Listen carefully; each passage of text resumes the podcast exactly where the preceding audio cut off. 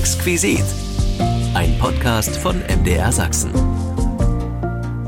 Damit herzlich willkommen zu unserem heutigen Exquisit-Podcast. Wir gehen heute ins Kino. Die Eintrittskarten bitte. Unser großes Thema, die Kinos in der DDR. Der amerikanische Autor John Nesbitt sagte einst, man geht nicht bloß ins Kino, um sich Filme anzusehen, man geht vielmehr ins Kino, um mit 200 Menschen zu lachen und zu weinen.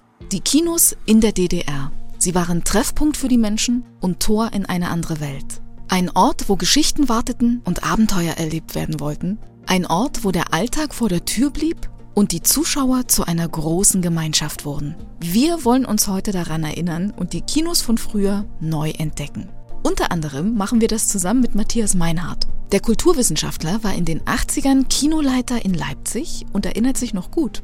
Also als erstes erinnert man sich natürlich, dass es ausschließlich Einsaalkinos gab. Jedes Stadtviertel hatte ein Kino und es war ein Saal.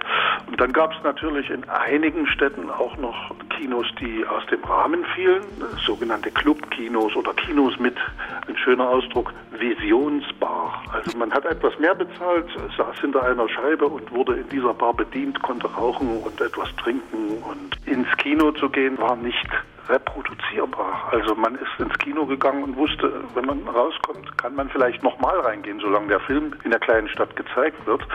Aber DVD, Streaming, Video, daran war ja nicht zu denken. Aber die Kinos, die gab es. Und die begucken wir heute. Wenn Sie Fragen oder Anregungen haben, schreiben Sie uns gern eine Mail an exquisit.mdr.de. Ich bin Imme Tröger und ich freue mich auf den Kinobesuch mit Ihnen.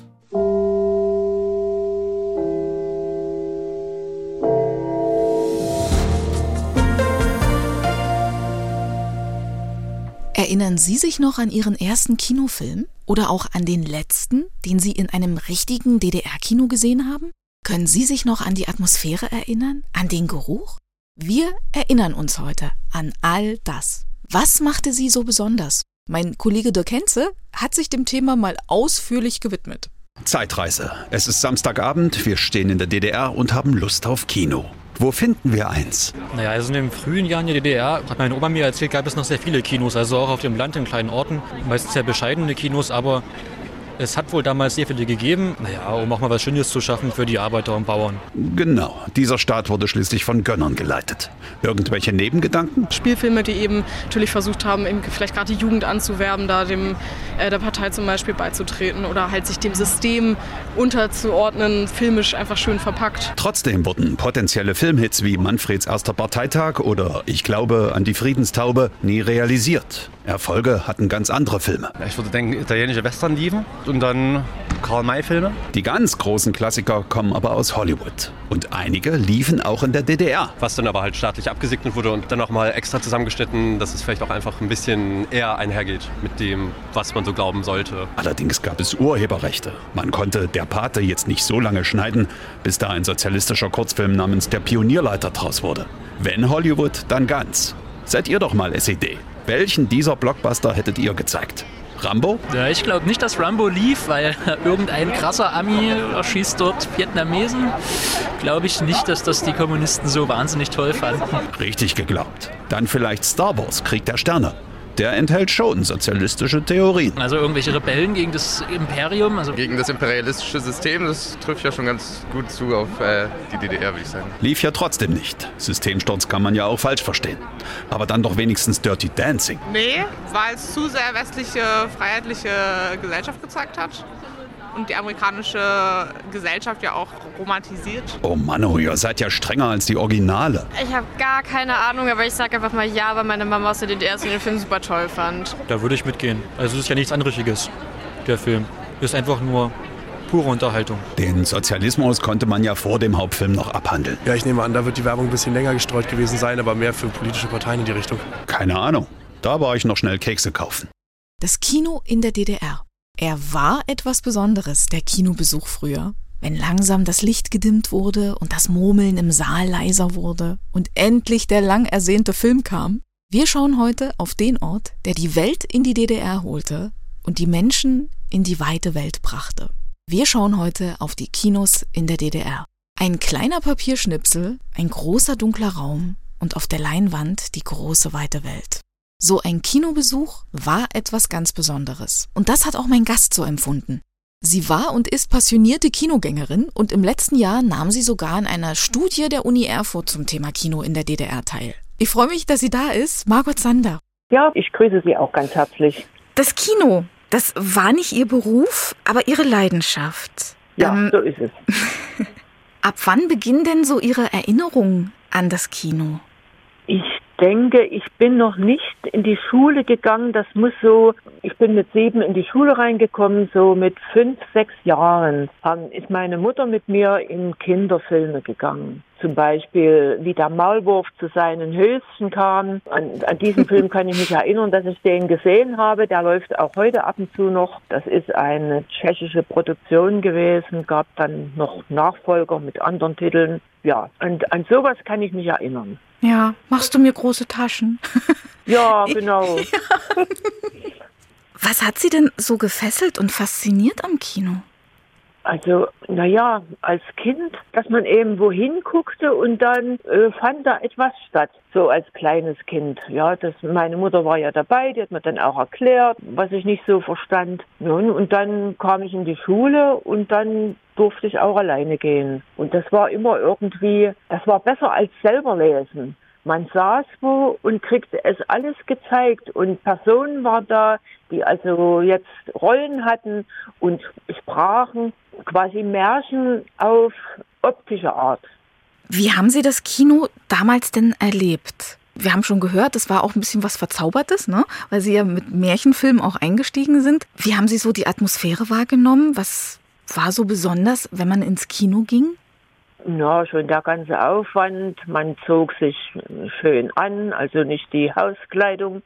Ich, mhm. Meine Eltern hatten einen Garten und ich hatte da oft so Schlampersachen an, die eben auch kaputt gehen konnten. Und wenn ich ins Kino ging, zog ich ein bisschen was Schöneres an. Und dann traf man eben dort Freundinnen und Freunde aus der Schule und ja, hat man sich nebeneinander gesetzt und hat das zusammengenossen. Eigentlich das Zusammengehörigkeitsgefühl und die besondere Atmosphäre, dass es eben dunkel wird und dass da plötzlich einfach nur ein starkes Licht an eine Wand geworfen wird und da entsteht, als würde man selbst dabei sein. Da entsteht quasi eine Natur und man ist da selbst mit drin.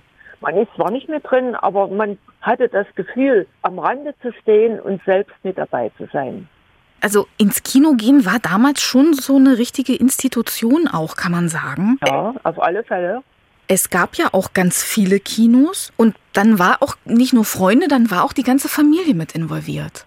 Ja, als kleines Kind, meine Mutter, mein Vater, der ging nicht in Kinderfilme. Meine Eltern gingen auch ins Kino, die gingen dann abends, wo ich noch nicht mit durfte. Damals war das ja so, es gab Altersbegrenzungen und da wurde auch drauf geachtet. Und abends zur 20 Uhr Vorstellung durften also unter 14 durften da nicht rein. Jetzt haben Sie ja auch in der Studie, die ich mir angeschaut habe, in der Sie mitgewirkt haben von der Universität Erfurt, erzählt und jetzt eben gerade ja auch, dass man sich eben mit Freunden traf. Würden Sie sagen, dass es auch mehr gesellschaftliche Funktion hatte, das Kino, als vielleicht heute? Das würde ich, ja, zumindest in unserem Landkino war es so, ja, das hatte schon gesellschaftliche Funktionen, weil eben bestimmte Gruppen sich in dem Kino trafen. Dann, als man dann älter war, dann ist man auch gerne hinterher nochmal ein Bierchen trinken gegangen und ein Süppchen essen in der benachbarten Gaststätte. Ja, das war, das war schon sowas. Wie gestaltete sich denn das Miteinander der Kinogänger? Also schon danach noch vielleicht was Appetitliches zu sich nehmen. Einigt einen auch so die Freude am Film, am Künstler vielleicht auch, wenn ein Star dann dort auch gezeigt wurde. Wie findet man sich denn da so als Kinogänger zusammen? Also das war natürlich die Hauptsache, dass man sich Filme also, dass man sich mit Leuten traf, die das gleiche Interesse an dem Film hatten. Das war nur bei uns als Heranwachsende dann langsam die männlichen Hauptdarsteller. und die man dann eben schick fand. Und da muss man unbedingt gehen. Was? Kommt ein neuer Film? Da muss man unbedingt gehen. Das ist doch mit dem und dem. Ja, so, so ungefähr müssen Sie sich das vorstellen. Mhm, also das vereint einen dann schon auch so die Begeisterung für jemanden oder für ja, ein Thema. Oder, Genau, für einen Film und dann natürlich für den Hauptdarsteller. Oder ja, meistens war es der Hauptdarsteller. Jetzt trägt ja Kino eigentlich alle Sinne an. Ne, wir hören, wir gucken, wir schnuppern ja auch. Kino hat ja auch so seinen eigenen Duft. Welche Erinnerungen haben Sie so an, an Kinobesuche? Welche Gefühle fallen Ihnen da ein? Wie war das? Wie fühlt sich das an? Ja, es war ein entspannendes Gefühl, weil mal nichts anderes an einen herantrat. Also es kamen keine Aufgaben zum Beispiel, schaff mal den Wassereimer raus oder du musst mal noch ein Brot holen gehen. Man saß dort und konnte genießen und war mal für eine Stunde oder später dann anderthalb, zwei Stunden nicht greifbar für andere Aufgaben, für Pflichten. Mhm. Wer waren denn so die Stars, an die Sie sich besonders erinnern? Für wen hat man denn so geschwärmt früher? Also Alain Delon, Jean Marais, wobei der schon ein bisschen älteres Semester war, aber das spielte eigentlich keine Rolle. Und Marcello Mastroianni, mhm. Manfred Krug mhm. natürlich. Und dann Enfant de Hussard hat er gespielt. Chiara Philippe, jetzt habe ich es noch gefunden. Mhm. Gibt es Filme, die Sie ganz besonders beeindruckt haben, die Sie gesehen haben? Mm, aus der Sicht der Jugendlichen damals, naja, alles, was so mit Mantel und Degen und Pferden zu tun hatte, diese, diese technischen Dinge, die haben ja dort auch Festduelle gehabt. Und äh, ich denke mir, ich hatte da immer das Gefühl, das ist doch ziemlich gefährlich. Denn da muss man doch das erstmal lernen und reiten muss man auch lernen. Das hat mich beeindruckt und natürlich die schönen Kulissen und die Kostüme. Alles, was so eben zu dem Film gehörte, was ihn auch ein bisschen prächtig machte. Können Sie sich noch an Preise erinnern? Ja, also bei uns in unserem ländlichen Kino, da kam die Platzgruppe 2 85 Pfennig und die Platzgruppe 1 95 Pfennig. Es gab auch noch eine Platzgruppe 3, aber da setzte man sich nicht hin. Das waren nur die ersten drei Reihen. Da ging man nur hin, wenn alles ausverkauft war, weil man da so sehr nah vor der Leinwand saß. Und das war ein bisschen anstrengend für die Augen. Das, die kamen nur 70 Pfennig, die Karte. Und unser Kino wurde dann mal noch umgebaut. Äh, da waren die hintersten, die ersten Klasseplätze wurden dann ein bisschen erhöht. Da wurde mal der Preis um fünf Pfennig erhöht. Also es war für jeden erschwingbar, so ein Kinobesuch. Haben Sie über die Jahre einen Wandel des Kinos wahrgenommen? Ich kann mich erinnern, dass Sie in der Studie von einem Kinosterben in den 70ern auch erzählt haben. Ja, als dann die Leute viel Fernseher zu Hause hatten, das ging ja dann so, naja, Anfang der, Ende der 60er.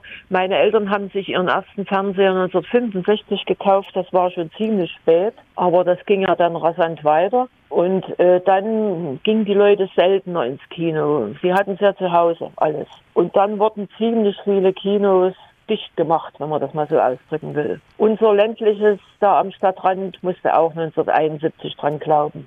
Wo sind Sie dann hingegangen? Na, da bin ich in, in die Schauburg gegangen, das ist weiter stadteinwärts. So die großen städtischen Kinos, da sind einige doch geblieben. Es betraf hauptsächlich so die in Randgebieten oder in nicht im Zentrum, sondern in den umliegenden Stadtgebieten von Leipzig. Und im Zentrum, da gab es drei große Spielstätten, wenn ich mich erinnere. Ja, und dann in manchen Gegenden gab es dann auch mal noch eins, wie gesagt, da im Südwesten, die Schauburg, die es auch heute noch gibt. Und es gab dann noch weiteres Kinosterben, aber 1900, Anfang der 70er betraf es schon mal viele. Also Ende der 60er ging das schon los, bis in die 70er Jahre rein betraf es schon mal viele. Jetzt hatten Sie einen Klassenkameraden, der Filmvorführer war. Hat der, ja. was hat denn der alles so erzählt? Wie aufregend war das denn? Naja, da musste ja erstmal die ganze Technik lernen. Das ist ja nicht wie heute, dass man, heute legt man, glaube ich, bloß noch eine Kassette ein oder wie das läuft oder eine CD. Mhm. Die hatten ja Apparate, noch große Filmapparate in den Kinos stehen. Also entgegengesetzter Leinwand, müssen Sie sich so vorstellen, wie eine geschlossene Empore. Also wie in der Kirche die Empore und das aber geschlossen. Und daraus wurde das dann auf die Leinwand geworfen, der Film. Und das musste er ja alles lernen, aber das hat er gerne gemacht. Den hat das so interessiert und er hat dann auch Filmvorführerprüfung gemacht. und ist dann lange Jahre noch so, wo er gebraucht wurde, hingefahren und hat dort Filme vorgeführt. Ja, so ein Film bestand nicht nur aus einer Rolle, der bestand meistens aus zwei oder sogar drei Rollen. Und wenn die eine Rolle sich dem Ende näherte, musste man die zweite Rolle auf einem zweiten Gerät möglichst lückenlos an die erste Rolle anschließen dass der, dass der Zuschauer das gar nicht merkte. Manchmal ist es natürlich passiert, da war mal kurz äh, kein Bild auf der Leinwand, war es nur hell und dann ging es weiter, wusste man, aha, Rolle gewechselt. Aber das sollte möglichst vermieden werden. Und dann musste ja auch die Apparate beobachten, dass sich nichts mal verhedderte oder irgendwelche anderen technischen Dinge hatte mhm. er zu beobachten und hat da oben eigentlich nie so viel mitgekriegt. Ist Ihnen bekannt, ob es auch Programmkinos gab in der DDR, so wie das ja heute auch kommt, wo besondere Filme gespielt werden? Das hatten wir im Filmkunsttheater Casino. Das zeigte Filme, die nicht überall in der Stadt gezeigt wurden, weil sie eben ein bestimmtes Thema oder einen bestimmten Anspruch hatten. Ja, also dieses eine ist mir bekannt. Mhm. Zwar am Neumarkt gibt es aber leider auch nicht mehr. Was würden Sie denn sagen, was war denn so das am meisten Besondere am DDR-Kino? Die Gemeinschaft.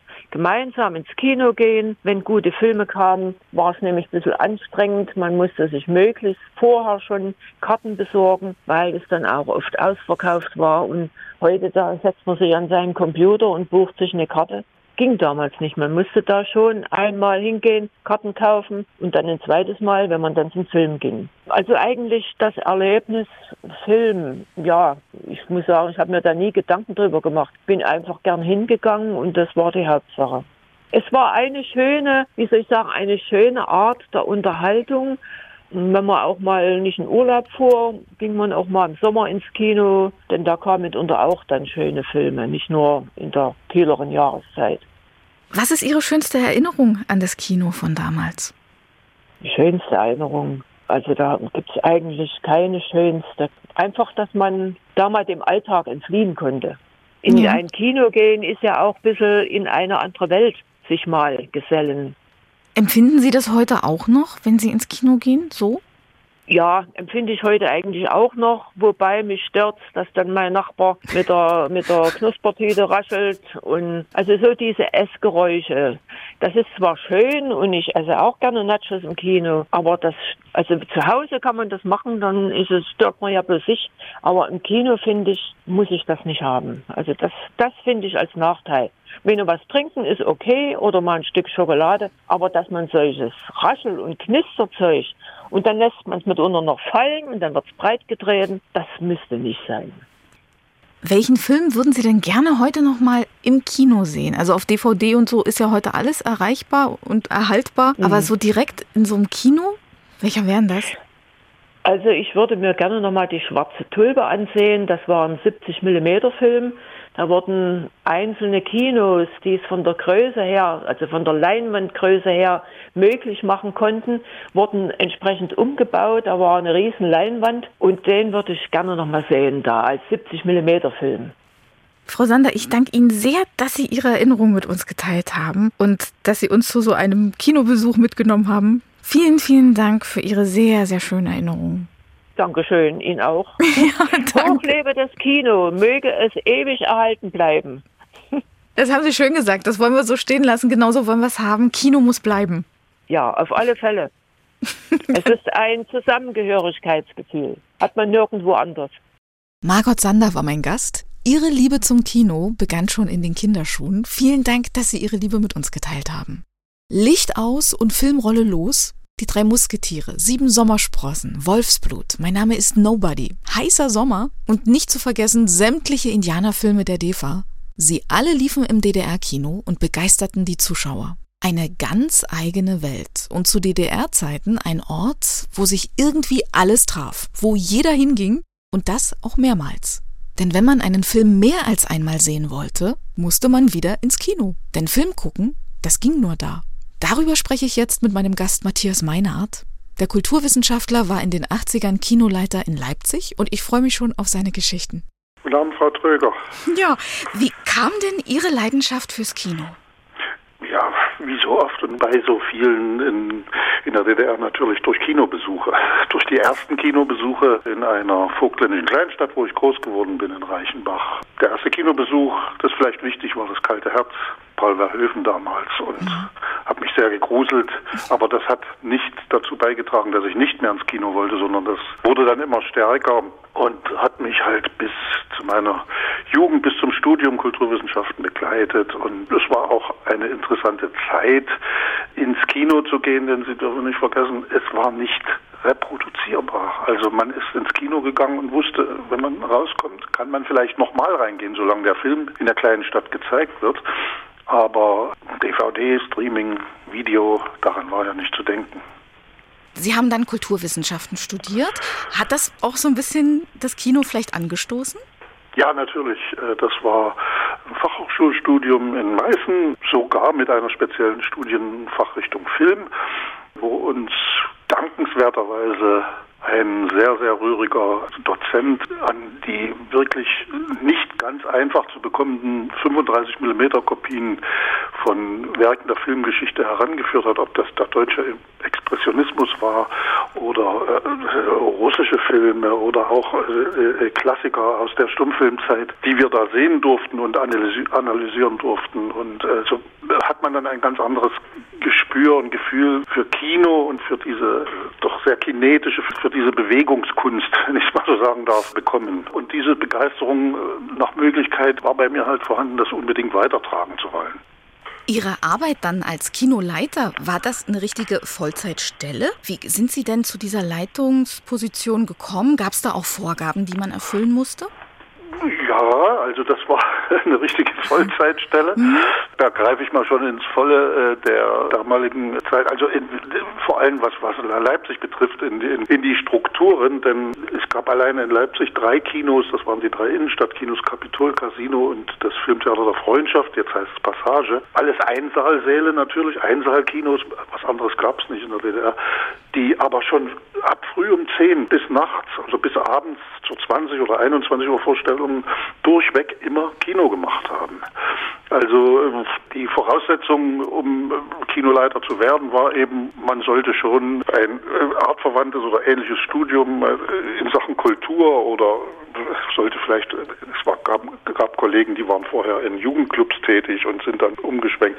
Also es war ganz unterschiedlich. Bei mir war es halt so, dass ich vom Studium nach Leipzig kam, mich schon während des Studiums ja in zwei Praktika dann, wie man so schön sagt, beweisen und bewähren konnte in, bei zwei altgedienten Kinoleitern in Leipzig. Und ich habe noch nach dem Beginn äh, 1980 im Kino der Jugend, das jetzt dankenswerterweise sehr, sehr äh, aufopferungsvoll von einem Bürgerverein äh, wieder versucht wird zu retten, so ähnlich wie es in Leipzig mit dem UT Konnewitz passiert ist, angefangen und bin dann schon Anfang 81 äh, als Theaterleiter in das damalige Filmtheater der Freundschaft gekommen. Was waren denn die Aufgaben eines Kinoleiters? Was muss denn der machen? Ja, die Aufgaben bestanden hauptsächlich in Personalführung. Sie bestanden in einer äh, ja doch weitgehenden Planung äh, des Filmprogrammes. Man musste natürlich in Absprache mit der Kreisfilmstelle, mit der Bezirksfilmdirektion und so weiter und mit äh, Abrechnungstätigkeiten. Und wobei aber die Planung des Personals bei einem Kino, das früh um 10 Uhr öffnet mit der ersten Vorstellung, also vorher noch Reinigungskräfte da sind und abends um 11 Uhr wieder schließt, den größten Teil des oder den größten Umfang ausgemacht haben. Also es war von früh bis abends etwas los, wenn man so sagen will, weil äh, es gab Schichtwechsel. Es gab, vielleicht darf ich das mal so sagen, ein Kino von heute mit sieben oder acht Sälen, ein Kinozentrum, hat eine überschaubare Personalstruktur. Also logischerweise. Es gibt einige Festangestellte, das sind vielleicht fünf, sechs oder vielleicht auch acht Personen, davon ein oder zwei Techniker, die die Vorführungsmaschinen bedienen. Wir hatten im Filmtheater der Freundschaft 26 Personen Personal. Das ist aus heutiger Sicht einfach nicht mehr vorstellbar.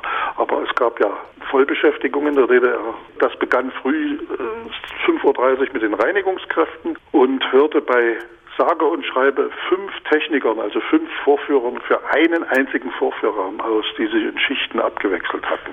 Aus heutiger Sicht einfach unvorstellbar, aber es war so. Mhm. Wie waren denn die Kinos der DDR? Was machte denn vielleicht so ihren Charme aus? An was erinnern Sie sich? Also erstes erinnert man sich natürlich, dass es ausschließlich Einsaalkinos gab, wenn ich das mal so sagen darf. Also es gab also das, was wir alles kennen, alle kennen seit den 90er Jahren. In, in der Bundesrepublik ging ja die Verschachtelung der Kinos schon in den 70er Jahren los. Das gab es in der DDR nicht. Es waren grundsätzlich Einsaalkinos. Leipzig hatte, ich habe äh, im Vorfeld unseres Gesprächs nochmal recherchiert, es müssten zwölf, zu meiner Zeit zwölf einzelne Kinos gewesen sein, davon drei mitten in der City, die ich schon genannt hatte, Kapitol Casino Freundschaft, den Wintergarten, das Palast. Also jedes Stadtviertel hatte ein Kino und es war ein Saal. Und dann gab es natürlich in einigen Städten auch noch Kinos, die aus dem Rahmen fielen. Das war in Leipzig eben das Filmkunsthaus Casino und in anderen Orten sogenannte Clubkinos oder Kinos mit, ein schöner Ausdruck, Visionsbar. Also man hat etwas mehr bezahlt, saß hinter einer Scheibe und wurde in dieser Bar bedient, konnte rauchen und etwas trinken und ja, es gibt wohl noch einige Häuser, die das hinübergerettet haben, aber kann ich jetzt nichts Näheres dazu sagen. Sie haben ja schon jetzt Preise angesprochen, dass man da ein bisschen mehr bezahlt hat. Können Sie sich allgemein noch an Eintrittspreise erinnern? Hm, ja, das kann ich. Das ging bei 25 Pfennig für die Kindervorstellung los. Hat sich dann über so die normalen Eintrittspreise. Es gab ja damals die berühmten Parkett, Sperrsitz, Rang. Wenn das Kino einen Rang hatte, dann war das natürlich am teuersten. Das kostete 1,75, 2 Euro 20 oder 2,50, aber in der Regel lag der Preis zwischen 1,50 Euro und 2,50. Aber er wurde verteuert, wenn das Kino, was nicht selten vorkam, ein sogenanntes Zusatzprogramm spielte für 50 Pfennig. Das Kuriose war, die Besucher, die in den Film gingen und das Zusatzprogramm gesehen hatten, wurden anschließend als doppelte Besucher gerechnet. Äh, man hat ja, es, es gab ja Planvorgaben, man musste viele Besucher machen. Und die wurden als doppelte Besucher gerechnet, haben also einen 50 Pfennig mehr bezahlt. Und es gab natürlich bei Überlänge, so wie es heute auch üblich ist, noch den berühmten Überlängenzuschlag von 50 Pfennig. Aber im Prinzip war die Preisspanne wohl bei damals so 3,50 Mark beendet. Es gab noch ein bisschen mehr, wenn man eben in die Visionsbar ging, da musste man ein bisschen mehr bezahlen. Mhm. Wenn man heute ins Kino geht, dann duftet das ja nach Popcorn und nach irgendwelchen hippen Getränken und dergleichen. Hatten Kinos in der DDR früher auch vielleicht einen eigenen Geruch? Roch es da vielleicht nach Filmrolle oder nach... Naja, Filmrolle nicht. Äh, fällt mir als erstes höchstens also aus meinem eigenen Erleben Kaffee ein. Mhm. aber, aber definitiv kein Popcorn.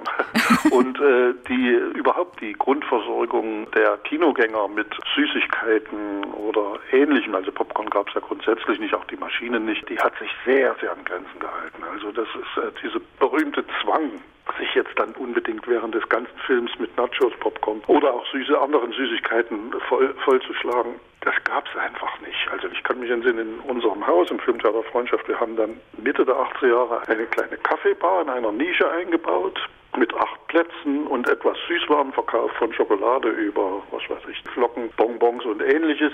Und das war es dann auch schon. Ne? Also man konnte sich schon versorgen. Es war nicht so, dass es nichts gab, um nicht reinzunehmen, aber in der Regel haben sich die Leute ihre Sachen mitgebracht. Und was den Geruch anbetraf, also aus meiner Erfahrung auch sowohl aus dem damaligen Filmtheater der Freundschaft als auch bei Kollegen in anderen Kinos, war eigentlich so der, ein bisschen der Kaffeegeruch äh, vorrangig anstelle des Popcorns. Das ist vielleicht heute, wäre das einigen auch ganz angenehm. Ich wollte gerade sagen, so ein Kaffeeduft ist doch viel toller. ja. Hm? Stichwort Filmreklame.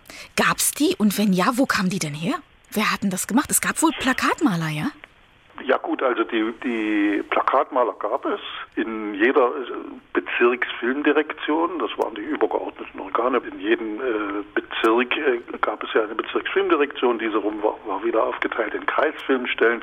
Und für diese Kreisfilmstellen oder für die Bezirksfilmdirektion arbeitete meistens noch ein Werbeatelier, die für die größten Häuser, es hatten nicht alle, alle Häuser die Möglichkeit, gemalte Werbung außen hinzuhängen, aber die für die größten Häuser dann Woche für Woche die äh, eigens dafür hergestellte Großplakate an den Wänden äh, austauschen. Das äh, war immer, der Start war immer am Freitag nicht Donnerstag, so wie heute, sondern mhm. der Neustart eines Films war Freitag und in der Nacht von Donnerstag zu Freitag wurden, oder meistens Freitagmorgen, am frühen Morgen, wurden die Großplakate an den Kinos ausgetauscht. Also in den Werbeateliers arbeitet direkt äh, Filmplakatmaler. Es gibt heute noch einige, nicht in Leipzig, aber zum Beispiel, ich weiß, dass in Berlin bei der Jörg-Gruppe für die Häuser in, am Bahnhof Zoo, das Delphi und, im, und das International noch Großplakate gemalt werden.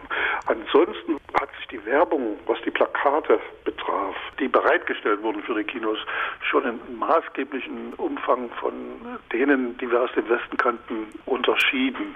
Denn es wurde nicht auf äh, Fotos oder direkt übernommene Grafik aus dem Film gesetzt, sondern die Plakate waren, ich sag mal heute, künstlerisch wertvoll. Es, waren, es wurden grundsätzlich Grafiker auf die ja. Gestaltung angesetzt. Und äh, wenn Sie heute im Netz in den einschlägigen Filmplakatseiten recherchieren und nach äh, Plakaten suchen, zum Beispiel von Star Trek, von Spiel mir das Lied vom Tod, von Cabaret oder von äh, Die Frau in Rot, lassen wir uns bei den 80er Jahren, also es lief alle in den 80er Jahren, die wurden in der DDR grundsätzlich von Grafikern gestaltet und diese Plakate erzielen zurzeit aufgrund dessen, dass sie so einmalig sind, äh, Höchstpreise in den Foren und in den Plakatbörsen und so weiter gibt. Es war ein nicht ganz unwesentlicher Bestandteil der DDR-Filmkultur und auch natürlich, also es war auch eine finanzielle Frage, dass man eben mit die Filmplakate grundsätzlich von Grafikern hat machen lassen. Anders war es bei der Plakatmalerei, die wurde dann meist mit Motiven aus dem Film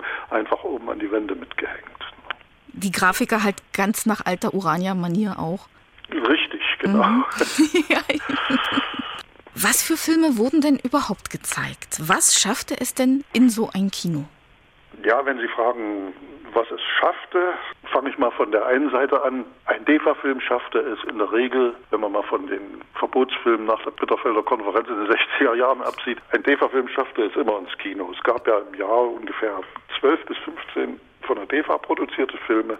Es gab im Jahr sicherlich 25 bis 30 Filme, die aus der Sowjetunion kamen. Es gab Filme aus den sozialistischen Ländern, aus noch Tschechoslowakei, aus Polen, aus Ungarn.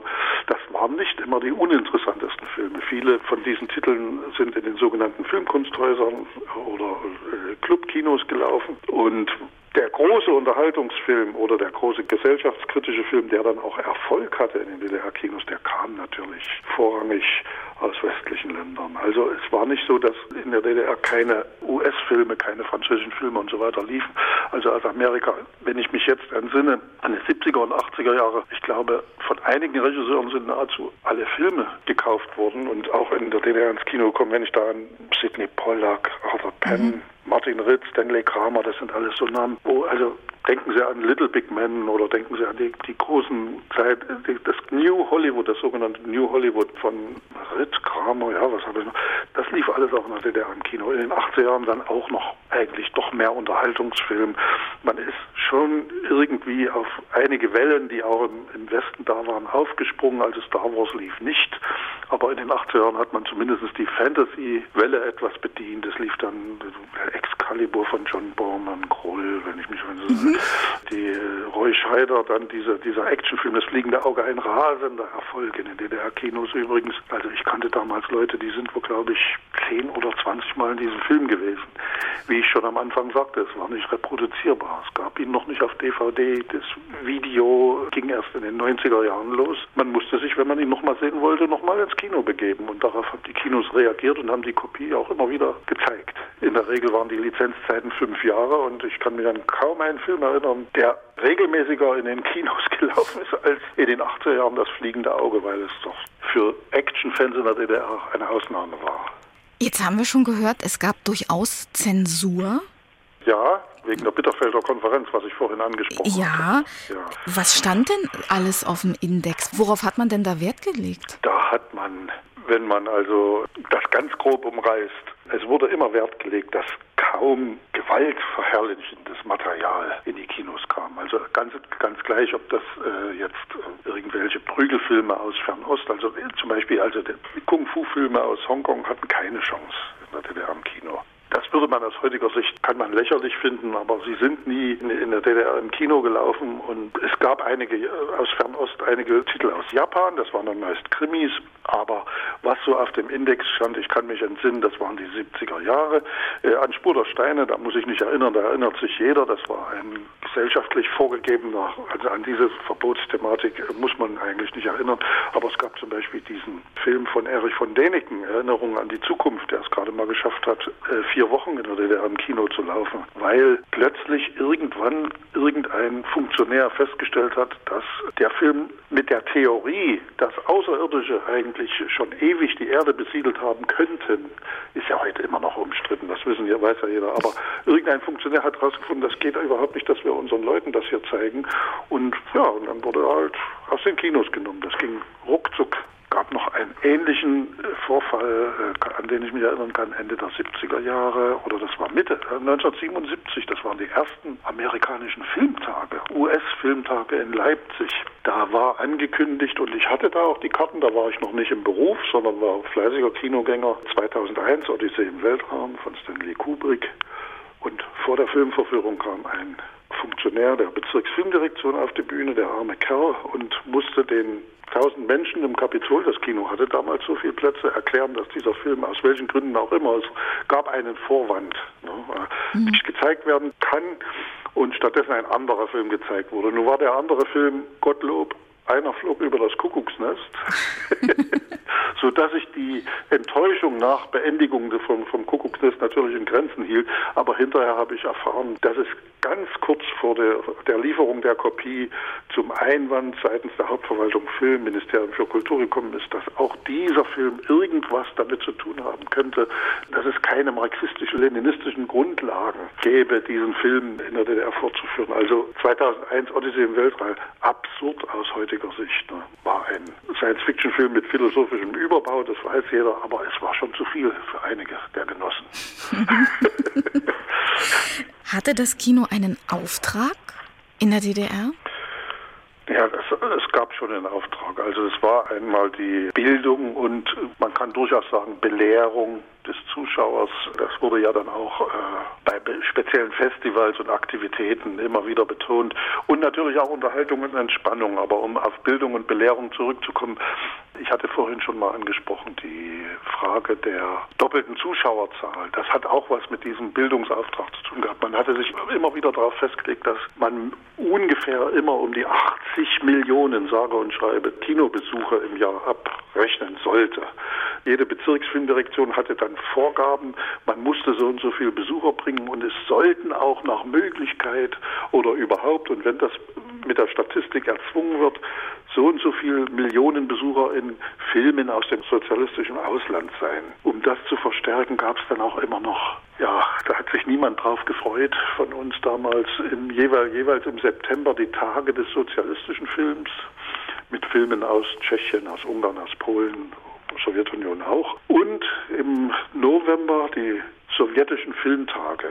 Die sowjetischen Filmtage, das ist ja dann das Kuriose, gestalteten sich aber ab Mitte, Ende der 80er Jahre, also nachdem Michael Gorbatschow äh, mit Perestroika und Glasnost doch für einigen Wirbel gesorgt hatte, zu einer immer schwierigen, fast zu einem Eiertanz für die, für die Funktionäre, weil äh, da kamen natürlich Filme, die Themen anrissen, die man in der DDR gar nicht so gerne gesehen hat.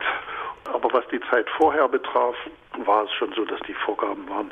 Unser Auftrag ist äh, Bildung, Belehrung und dass der sozialistische Weg der richtige ist. Das gehörte eigentlich schon dazu. Und die zweite Seite war natürlich die Entspannung und Unterhaltung und das war halt die Seite, die äh, am meisten Spaß gemacht hat, logischerweise. Ne? Also es, nicht umsonst habe ich Ihnen vorhin die Filme genannt, die alles liefen. Also ja. ob das aus Frankreich dann auch Krimis mit Belmondo, Angst über der Stadt oder ob das äh, nahezu sämtliche Filme mit Louis de Finesse waren, die in der DDR in die Kinos kamen, das war nicht so viel anders wie im Westen. Nur dass eben die speziellen Themen, also der große Science-Fiction-Boom blieb in der DDR aus, der nach Star Wars kam, und äh, Filme, die jetzt wirklich gewaltverherrlichend unterwegs waren, hatten keine Chance.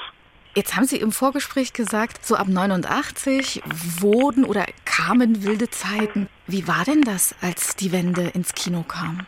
Das hat sich in jeder Bezirksfilmdirektion etwas anders dargestellt. Denn es kam darauf an, wer aus den alten Bundesländern am schnellsten vor Ort war und den damals immer noch residierenden Bezirksfilmdirektoren die besten und vernünftigsten Angebote gemacht hat. Oder vielleicht unvernünftigsten, kann man aus heutiger Sicht auch noch sagen. Also es gab, äh, wenn ich an den Bezirk Leipzig denke, da war ein Unternehmer aus Bochum sehr schnell der dann also auch sehr schnell mit dem damaligen Bezirksfilmdirektor übereinkam. Und spätestens ab dem Frühjahr 1990 gab es alle Kinos zwar noch, auch in Leipzig, aber in den Stadtbezirkkinos lief nahezu überall das Gleiche. Also es gab genügend Kopien. Sie müssen sich ja vorstellen, dass wir das ist aus heutiger Sicht auch sehr schwer vorstellbar. Die Kinos wurden bespielt, zum Teil mit einer, zwei oder nur drei Kopien für jeden Bezirk, nicht etwa für jede Stadt, sondern für jeden äh, Bezirk. Das heißt mhm. also, wenn Sie so einen Film hatten wie, nehmen wir mal Bertoluccis 1900 an, der trotz seiner Thematik und so weiter ein Riesenerfolg in den größten Kinos damals war, Mitte der 70er Jahre, dann hatte die Bezirksfilmdirektion da vielleicht ein oder zwei 35 Millimeter Kopien. Die waren aber gedacht für damals 50 oder 55 Kinos im ganzen Bezirk. Und die Kopien wurden, nachdem sie drei oder vier Wochen im Kapitol oder bei mir in einem Filmtheater Freundschaft liefen, dann weitergegeben nach Wurzen nach Altenburg, nach Grimma, gab ja überall die Einzelhäuser und dann wurden die da gespielt und die Leute haben auch gewartet auf die Filme. Es wurde, wie, wie schon an, angedeutet, es gab nichts zu reproduzieren, es gab kein Video, kein DVD, man hat auf die Filme gewartet. Jetzt war plötzlich die Situation im Frühjahr 1990, dass die westdeutschen Unternehmer kamen mit den Verleihern natürlich im Schlepptau, ob das Universal, ob das Warner, ob das die Konstantin oder sonst was war und gesagt haben, kommt her, wir bespielen eure Kinos Kinos äh, und wir bringen auch gleich die Kopien mit. So, und da kann jedes Kino kann jetzt zurück in die Zukunft spielen, das mhm. möchte. Also äh, ein völliger Paradigmenwechsel innerhalb eines halben Jahres das hat einigen sehr viel Spaß gemacht, aber für einigen war es auch, mir war es dann auch zu langweilig. Es gab natürlich den, den Arthouse-Markt, der dann auch im Filmkunsthaus Casino äh, wurden dann entsprechend Filme gezeigt, die auch noch nie in der DDR gelaufen sind. Aber die kleinen Einsaalhäuser auf dem Land und in Leipzig direkt standen halt da hatten endlich ihre Kopien schneller als andere und konnten ordentlich Besucher machen. Also das ging so ein Jahr und dann spätestens Ende 1990 begann ja auch in der DDR der Videoboom. Also diese Filme, diese alten Filme, die die Verleiher mitgebracht hatten, zogen dann auch nicht mehr. Es musste dann halt die neue Ware, ich kann mich entsinnen, 1990, 91, ich glaube 90 im Sommer lief äh, Total Recall mit Arnold Schwarzenegger bei mir noch im Film der Freundschaft genau lief an. Erste Sache, an die ich mich entsinnen kann, dass äh, aktuelle Filme, die also jetzt genauso in Köln, Hamburg oder Düsseldorf laufen, auch in Leipzig auf die Leinwand kamen. Das begann mhm. so im Frühjahr, Sommer 1990. Gehen Sie heute noch gern ins Kino? Ja, auf jeden Fall. ich nach wie vor gerne ins Kino, auch wenn die Alternativangebote verlockend sind, ob das die Streamingdienste sind oder die ständig wieder einzuschiebende DVD. Aber das Erlebnis Kino mit anderen Menschen vor einer großen Leinwand zu sitzen, sich hinterher auszutauschen, egal ob man sich geärgert hat oder gefreut, das ist, glaube ich, durch nichts so richtig zu ersetzen. Was ist Ihre liebste Erinnerung an das Kino in der DDR? Tja, so lange brauche ich da nicht zu überlegen. Also die schönsten Erinnerungen sind eigentlich die Nachmittage oder Vormittage, wenn Schulklassen oder Kindergartengruppen das Kino bis auf den letzten Platz gefüllt haben und die Kinder vor Begeisterung geklatscht haben oder gebrüllt oder getrampelt oder ich weiß nicht, ob es das heute noch gibt, weil ja auch eben für einen fünf- oder sechsjährigen durch die Eltern auch wieder alles abrufbar ist. Ja, also mhm. wenn ich eben den kleinen Maulwurf oder diesen und jenen Kinderfilm nicht auf DVD habe, dann suche ich da eine Mediathek danach ab und suche vielleicht bei YouTube, ob es da kurze Filme mit dem äh, kleinen Maulwurf gibt. Es ist anders, aber ich finde trotzdem, es gibt diese dankenswerte Initiative, mein erster Kinobesuch von der Cineplex-Gruppe, die sich also sehr äh, engagiert darum bemühen, äh, so der Altersgruppe ab vier, fünf Jahre, die vielleicht bisher nur Bewegtbild von zu Hause aus dem Fernsehen sehen, den Kinobesuch äh, schmackhaft zu machen. Also das sollte wirklich äh, auch weitergemacht werden. Und wie gesagt, meine schönste Erinnerungen sind eigentlich die Tage, an denen Ferien war und in den Ferien die Schulklassen kamen. Das war anstrengend. Alle Kinder, auf die, Sie müssen sich vorstellen, es war die jetzige, ich weiß nicht, ob Sie die Passage Leipzig kennen, das damalige Filmtheater der Freundschaft, das war ein Saal mit 660 Plätzen. Und das war tatsächlich schon so, dass die Schulen wurden von uns äh, regelmäßig angeschrieben, was wir in den Ferien anbieten und so weiter. Und dann haben die sich zurückgemeldet und dann kamen die halt mit 50, mit 100, mit 150 Kindern. Und dann mussten wir vorher abklären, kriegen wir die alle auf die 660 Plätze. Und das war zur Ferienzeit in jedem Leipziger Kino so. Und die Atmosphäre an sich äh, hat mich wirklich sehr berührt und äh, da denke ich gerne zurück.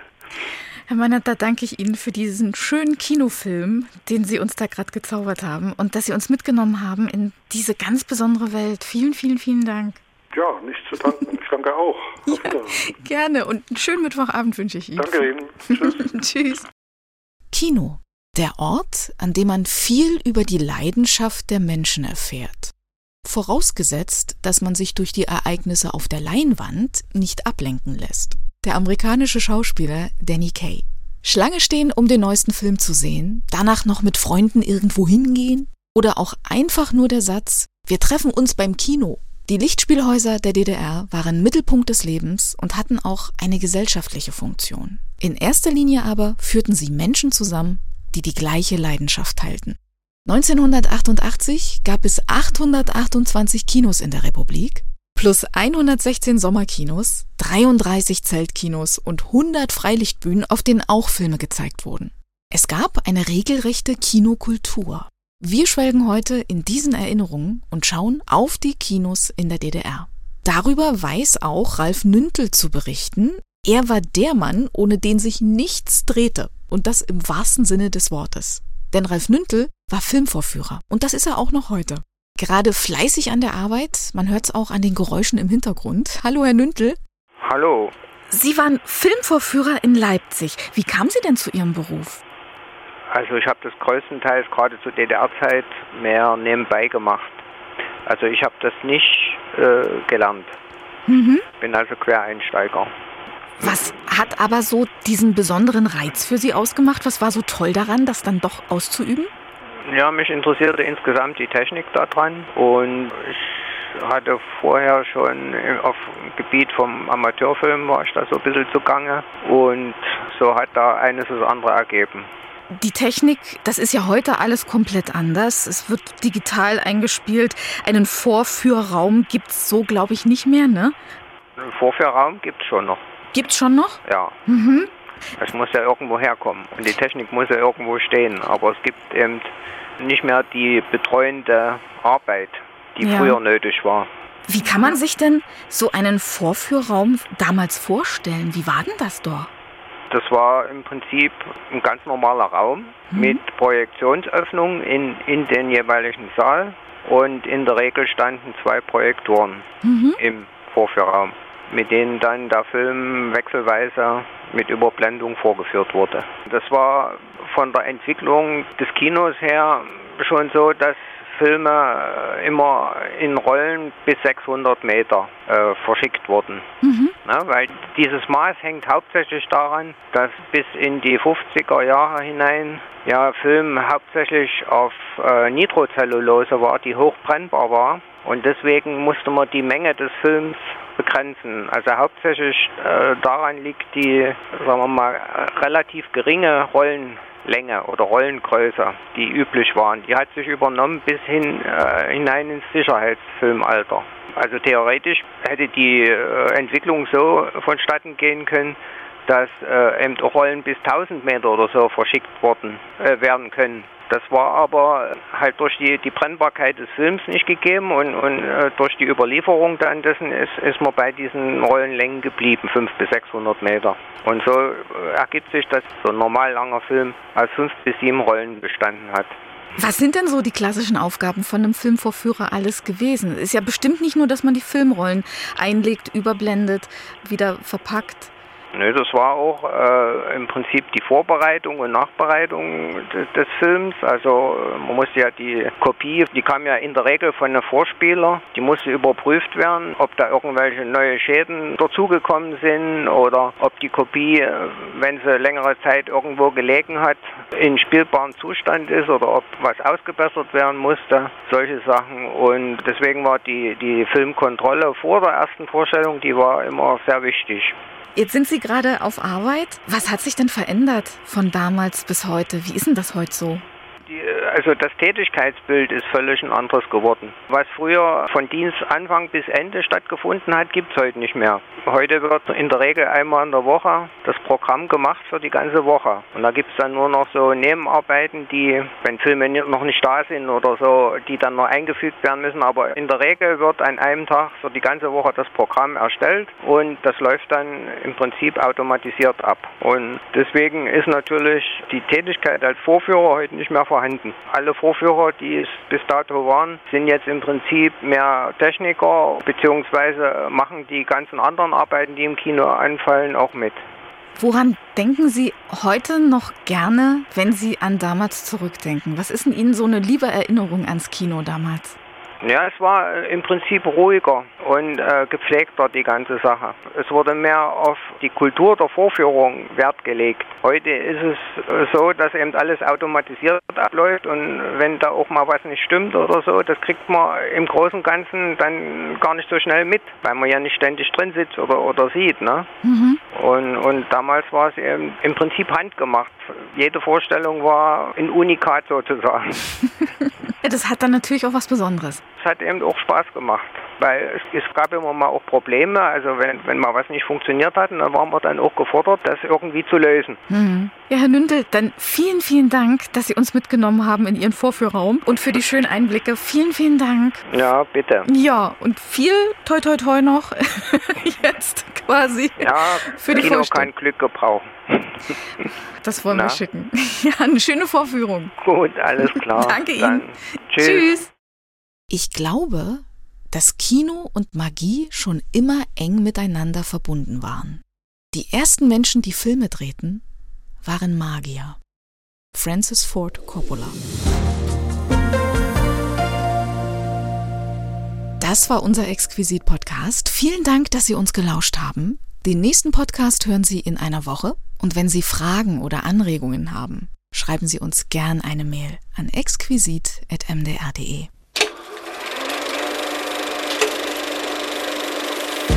Exquisit, ein Podcast von MDR Sachsen.